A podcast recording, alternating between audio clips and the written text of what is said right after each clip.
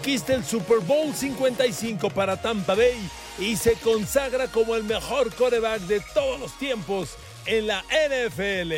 Queridos amigos, bienvenidos a mi podcast. Gracias por su compañía, gracias por estar aquí. Sinceramente, y miren, quiero arrancar este podcast en el que analizaremos el fenómeno Tom Brady tras la conquista de este Super Bowl. Pero antes de arrancar este podcast, quiero darles las gracias porque la semana pasada tuvimos números espectaculares en los podcasts trabajados rumbo al Super Bowl. Bueno, le voy a ser sincero, cada semana hemos tenido unos números increíbles, pero la semana pasada Nada más la semana pasada, nuestros podcasts sumaron, fíjese, le voy a decir las visualizaciones solamente de YouTube. 31 mil, 16 mil, 18 mil, 16 mil y 27 mil reproducciones en nada más en YouTube porque son los números que tengo a la mano.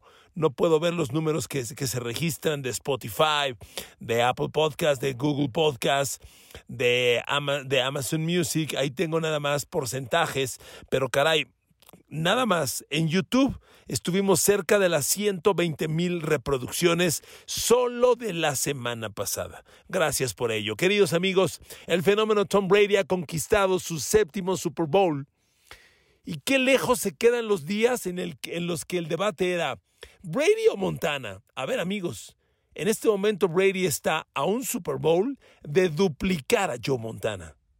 Duplicar, doblarlo.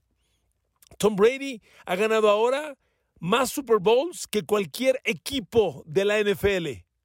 Tom Brady ha ganado Super Bowls en tres décadas. Ganó en el 2000, ganó en la, en la primera década de este siglo y ahora en la segunda. Dios santo, es, es increíble, es increíble los alcances, la longevidad de Tom Brady. Y bueno, me queda claro también, le quiero adelantar una cosa, que en el, que en el Super Bowl el triunfo de Tampa Bay sobre Kansas City se gestó por dos factores. La impecable ejecución ofensiva de Tom Brady, sin duda, y también el trabajo defensivo monumental que tuvo Tampa Bay. Son los dos elementos y una historia no sería posible sin la otra. El 31-9 tiene un factor bien importante de la defensa de Tampa Bay. Hoy vamos a hablar del fenómeno Tom Brady y de sus siete Super Bowls. El próximo podcast que será mañana será cómo Tampa Bay hizo pedazos a Patrick Mahomes. Pero también quiero arrancar pues recuperando lo que les dije la semana pasada. Siempre les digo una cosa, cuando uno pronostica y acierta, nadie te dice. Cuando fallas, todo mundo te reclama. En mi podcast del viernes llamado Pix NFL, que les, siempre les subía yo los sábados, los jueves a la plataforma, pero que hoy lo subí en viernes dada la cantidad de podcasts que trabajé rumbo al Super Bowl, en el podcast les dije, ¿Qué veo en el Super Bowl? Veo a un Patrick Mahomes que será muy presionado, que será golpeado, lo sacarán de ritmo y veo a Tom Brady ganando el juego. Mi pick es Tampa, que estaba más tres y medio, y Under. Y tómala. Le pegué a los dos. Lo siento. Tengo que reclamarles que nadie me lo ha escrito. No, no, nadie, no, sí lo ha escrito la gente. Pero tengo que reclamárselos porque, caray, cuando uno acierta, Pocos lo mencionan. Cuando uno se equivoca, todo el mundo lo dice. Siempre les comento, soy analista, no soy adivino. Y bueno, me da gusto que los dos picks del Super Bowl, el equipo y el de puntos, se acertaron. ¿Ok? Pero lo que más me deja satisfecho es el análisis del juego.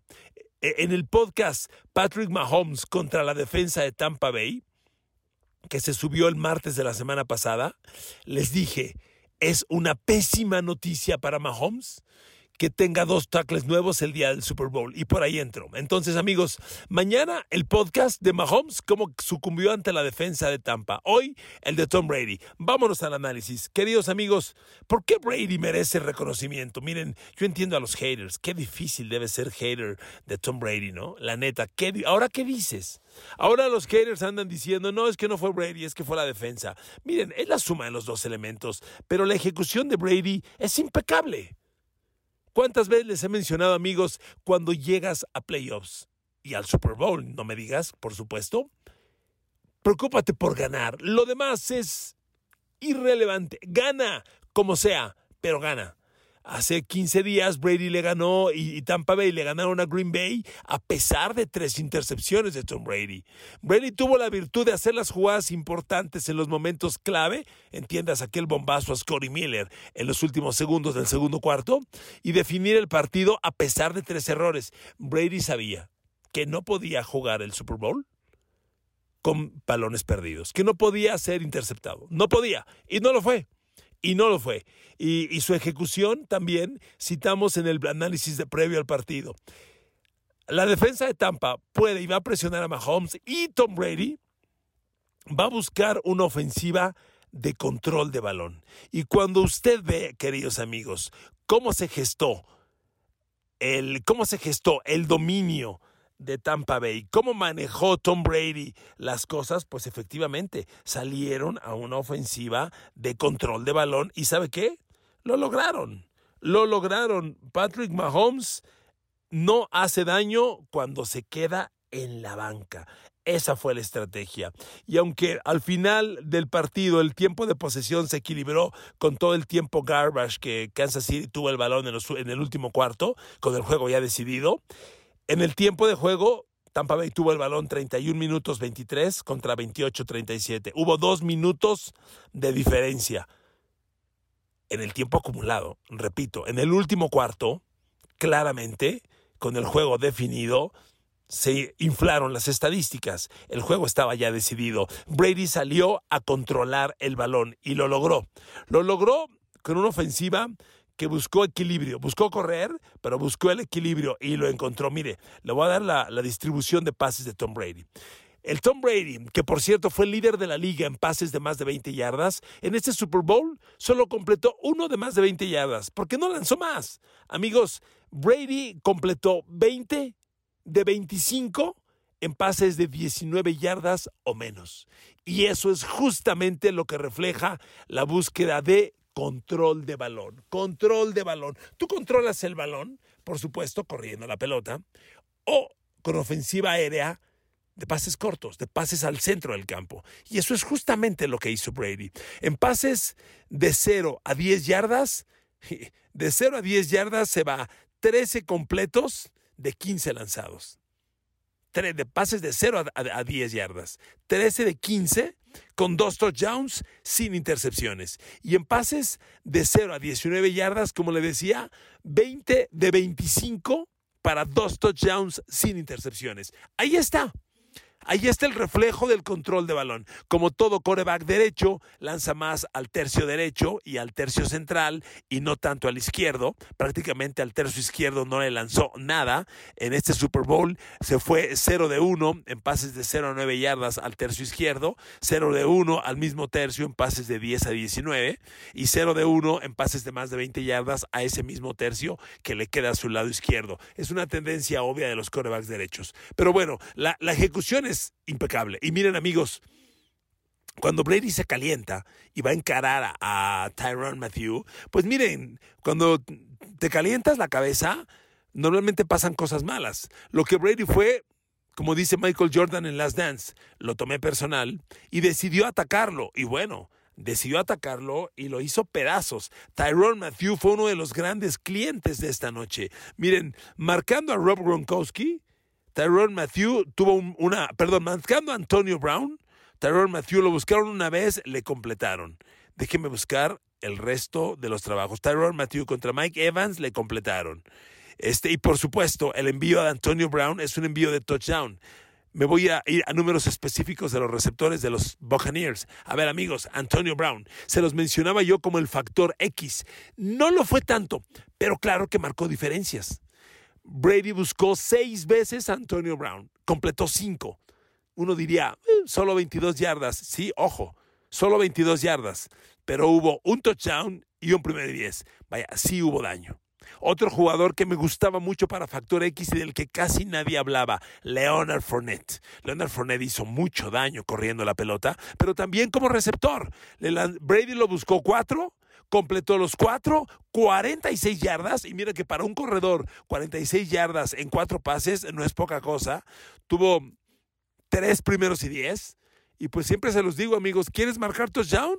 Pues primero preocúpate primero preocúpate en mover las cadenas. Y aquí está, Leonard Fournette generó tres primeros y diez. Claro que el mayor daño el mayor daño que generó Leonard Fournette fue por tierra. Realmente fue una fuerza indefendible para, para los Kansas City Chiefs, Leonard Fournette promedió 5.6 yardas por carrera, generó 89 yardas, solo tuvo 16 acarreos, pero el ataque terrestre de Tampa en general tuvo 33 acarreos, 145 yardas.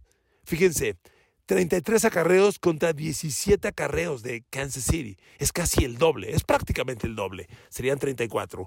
Prácticamente el doble, 145 yardas. Aquí está el control de balón. Por eso me da mucho gusto iniciar este podcast y encontrar que el diseño de partido que les hablamos se dio muy parecido. Van a presionar a Mahomes, le van a pegar y le van a romper el ritmo. Sí.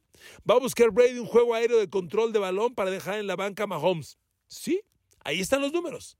Ahí están los números. Y con ello Brady consigue su séptimo anillo de Super Bowl. A ver amigos, Brady, ¿qué hizo? Atacó con Rob Gronkowski siete veces. Gronkowski es otro elemento bien importante. Miren, cuando, cuando llegamos al Super Bowl, había gente que yo escuchaba y me decían, no, espérate, Gronkowski ya no es el de antes. A ver, no te confundas.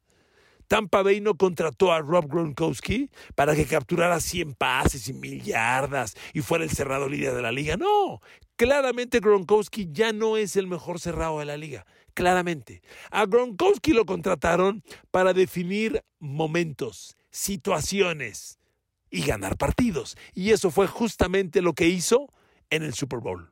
A ver, Gronkowski tuvo en 16 partidos de la temporada regular 6 touchdowns. Eso es casi un touchdown cada tres partidos, casi. En el Super Bowl, en el Super Bowl tuvo el señor nada más y nada menos dos touchdowns. Entonces, es un hombre que sabe definir momentos, por eso es el mejor cerrado de la historia. La gente me dice, no, ve a Tony González, sus yardas. Amigos, vuelvo a mi tema. Tú trasciendes en la NFL y en la vida ganando partidos. Tony González es el Drew Brees de las alas cerradas. Muchas yardas, muchos bla, bla, bla, bla. ¿Y, y en los juegos grandes? Gronkowski hace dos años estaba capturando un pase contra los Rams, la única jugada grande del Super Bowl que puso a los Pats en la yarda 1 para el único touchdown del partido con el que corrió Sonny Michel para anotar y con el que Nueva Inglaterra le ganó a Rams. La única jugada grande la hizo Rob Gronkowski en ese Super Bowl. En ese año, en la final de la conferencia americana, le ganaron a Mahomes y Kansas City en tiempo extra. En esa serie ofensiva de tiempo extra, Brady conecta cuatro terceras oportunidades para primero y diez tres de ellas con Gronkowski. Amigos, esos son los jugadores que hacen diferencia, los que hacen las jugadas en los momentos, en los momentos. Eh, Brady, continúo con Brady. Le lanza a Gronkowski siete, conecta seis, dos touchdowns y además cuatro primeros y diez. O sea, Gronkowski fue la máquina con la que Brady movió el partido, movió la pelota, pero respetando la estrategia control de balón. Siete pases lanzados, seis completos, pero solo 67 yardas, esto es 11 yardas por recepción, dos touchdowns, cuatro primeros y diez. Cameron Braid le lanza tres, conecta tres, misma historia, pero dos primeros y diez. Leonard Fournette, como ya le decía, le lanza cuatro, conecta los cuatro, pero tres primeros y diez. Mover las cadenas es la base de este juego. Y a eso salió Brady. Control de balón, mover las cadenas. Pues, miren, a la afición yo le la quiero, la respeto y le acepto todo. Uno como fanático puede opinar, calificar, descalificar. Yo creo que un fanático tiene derecho a todo mientras no entremos al, escenario del insulto. Eh, pero cuando es el periodismo, por favor, ahí me decía, ayer yo escuchaba, no, Brady, sus números no son gran cosa. ¿Cómo que no son gran cosa? O sea, llegas a un Super Bowl, lanzas tres de touchdown, nunca pierdes el balón, ganas el partido y sus números no son gran cosa. ¿Qué quieres que sean? ¿A qué te refieres que no son gran cosa? ¿Qué puede haber más importante que no sea ganar el juego? ¿Ok? Entonces, con esto que les mencionaba, Brady claramente salió a controlar el balón. Y Gronkowski fue una máquina imparable. Lo tomaron, Kansas City lo defendió, lo intentó defender de mil maneras. Una vez Damian Wilson le completó el pase. Una Tyron Matthew, fue el único incompleto, por cierto. Charvarius Ward, una, completo. Daniel Sorensen tres veces lo tomó, tres veces le atrapó el pase Gronkowski y fue al que más daño le hizo. Con Sorensen se fue 3 de 3, 42 yardas, dos primeros y 10 y un touchdown. El otro touchdown, Gronkowski se lo hace al novato el Jarius Sneed, que una vez lo tomó, le completó el pase, fueron 17 yardas y fue el touchdown. Entonces, Kansas City no tuvo defensa para Rob Gronkowski, pero no hagan menos el tema de Antonio Brown, como le decía. Solo fueron 22 yardas, solo 5 pases completos de 6 que le lanzó, pero movió las cadenas consiguió un touchdown. Y el touchdown que consiguió fue en el momento en el que Brady estaba más caliente, cuando estaba retando a Tyron Matthew y por eso lo atacó. Se ve que en, en el huddle le dijo a Antonio Brown, voy contigo. Voy contigo sobre Tyron Matthew y fíjense que esa recepción de touchdown de Antonio Brown es la misma trayectoria que Brady utilizó para conectar a touchdown con Julian Edelman en el Super Bowl contra Seattle la misma jugada, la misma trayectoria, mismo touchdown. Y bueno, Antonio Brown fue imparable. De, de seis que le lanzan, conecta cinco. Este, a Leonard Fournette ya les decía yo, si lo va a tomar Anthony Hitchens, está perdido. No lo tomó Anthony Hitchens, lo tomó Ben Neiman. Y Ben Neiman no le paró una de 3-3. Este Chris Godwin no hizo un daño mayor, solo dos recepciones para nueve yardas. No, no trascendió en realidad. Chris Godwin me sorprendió que pasara de noche. Fue probablemente la única decepción, digámosle así, de, del Super Bowl para Tampa Bay porque pudo haber hecho un mayor daño. Lo mismo que Mike Evans. Evans atrapó un pase aunque fue un bombazo de 31 yardas, fue la única jugada de todo el partido. Y Cameron Braid tres recepciones, tres completos, dos primeros y diez. Amigos, la ejecución fue impecable. Y Tom Brady hace lo que mejor ha hecho en su carrera, ganar juegos de playoff. ¿Sabe cuál es el récord de Tom Brady ahora en playoffs? 34 ganados, 11 perdidos. Empecemos por decir, no manches, ¿cómo puedes jugar 45 partidos de playoff? A ver, cuando tú entras a playoff en una, temporada, si llegas al Super Bowl, juegas tres partidos. Bueno, cuatro si entraste como segundo lugar. Brady tiene 45. Pues sí, son las 20 temporadas. Son, ha jugado la final de conferencia nueve años seguidos, este año con la Nacional y los ocho anteriores con Nueva Inglaterra. Amigos, es una historia maravillosa. A ver, yo entiendo a los haters. No pasa nada. insisto, es un tema de fanáticos y está bien. Pero a la prensa no la entiendo. La prensa a veces cae en el tema del argüende. Argüende. Miren, yo soy un gran fan de los comentaristas en inglés de ESPN, Estados Unidos. Soy gran fan de Adam Schefter. En un Super Bowl el de hace un año, no el de hace dos, ya no me acuerdo, hace uno o dos, me tomé una foto con él la subí a mi Instagram. Es un tipazo y es un genio, es un cuate brillante. Adoro a Mike Greeny, soy muy buen amigo de Sal Paulo Antonio, de ESPN Estados Unidos. Con todo respeto, ESPN español, nunca lo veo, jamás. Y, y los comentarios de Estados Unidos son profundamente analistas. Pero en México caemos en el argüende. Como ya es descalificar, es descalificar. No, los árbitros les están ayudando. ¿Árbitros ayudando? A ver, por favor. Una jugada en el fútbol americano y en la mayoría de los deportes tiene un espacio de especulación. El vaso medio lleno o el vaso medio vacío. Se, va, se vale especular.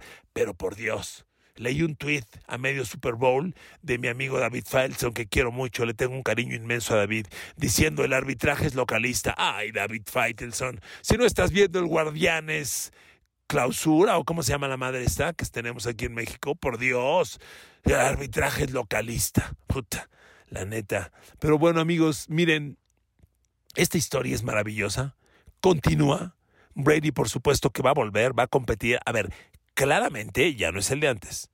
Claramente sigue funcionando. Ganó el Super Bowl. Ahí está. Y la leyenda continúa, se incrementa. Señor Joe Montana, ya deje de decir que cada quien en su época, porque Brady está a un Super Bowl de duplicarlo. Y hoy Brady, que tiene más Super Bowls que cualquier equipo, se consolida como el mejor coreback de todos los tiempos de la NFL. Y yo que he tenido el enorme privilegio de narrar sus 10 Super Bowls.